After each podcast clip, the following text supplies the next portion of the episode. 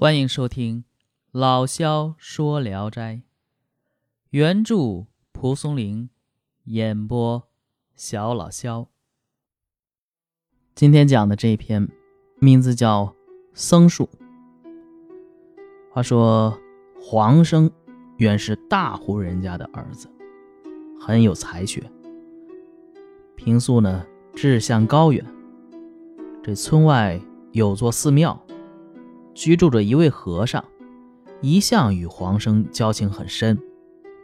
后来和尚外出云游，去了十多年才回来，看到黄生，感叹说：“我以为你早就飞黄腾达了，但你现在还是个普通百姓啊！想来是你的福分太薄了，让我。”替你给阴间主管福禄的神送点礼，你能筹备一万钱吗？黄生回答说：“哎呦，这我可凑不了。”和尚又接着说：“那就尽力预备五千钱，可以吧？其余的我帮你借借，三日之内准备好。”黄生这才答应了，又是当东西，又是借钱，尽力的凑足了钱数。第三天，和尚果然拿来了五千钱，交给黄生。这黄家呢，原先有一口吃水的井，很深，但这井水呢，从不枯竭。有人就说呀，这口井通着江海。和尚让黄生把这钱捆好，放在井沿上，告诫说：“估计我回到庙里，就把钱推到井里，过半顿饭的功夫，有一个钱飘上来，你就磕头拜谢，知道了吗？”说完了以后呢，这和尚就走了。黄生可不知道这是什么法术。又想到有没有效验还不肯定，这把这一万钱扔到井里太可惜了，就藏起了九千，只把一千钱投入井内。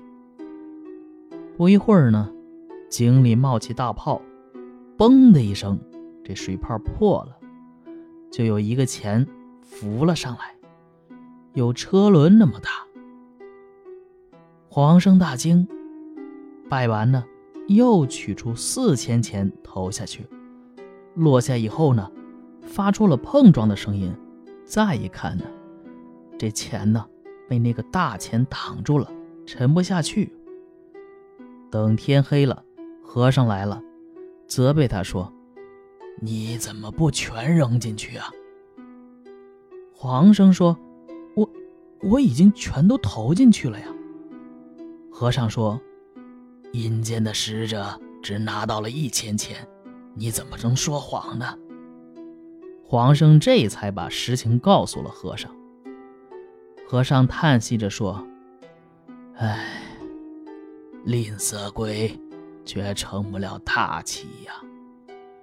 你命中注定只能当个贡生了，不然的话。”进士都是可以取得的呀。皇上一听啊，哎，这才特别后悔，请求和尚再次做法。和尚呢，坚决拒绝了，然后就走了。黄生看到扔到井里的钱还浮着，用绳子把这些钱吊上来，那大钱呢才沉下去。这一年呢。黄生就考了一个副贡生，结果呢与和尚说的一样。易史是说：“难道阴间也有捐纳之科吗？用一万钱可以得一个进士，这也太便宜了。然而一千钱才给一个副贡生，又太昂贵了。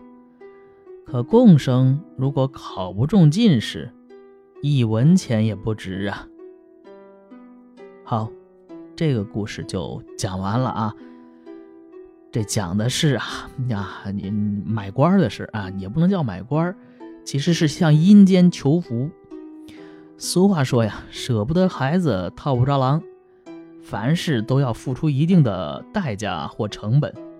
你要舍不得成本，自然就难以收获预期的结果。黄生就是啊，由于舍不得这钱，和和尚这预定的贿赂计划啊，于是大打折扣。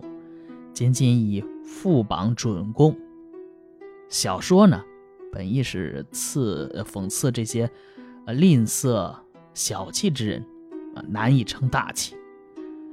不过，这作者选择的事儿呢，却是科举选拔，而且以和尚做法贿赂阴冥中主持的官员演绎故事。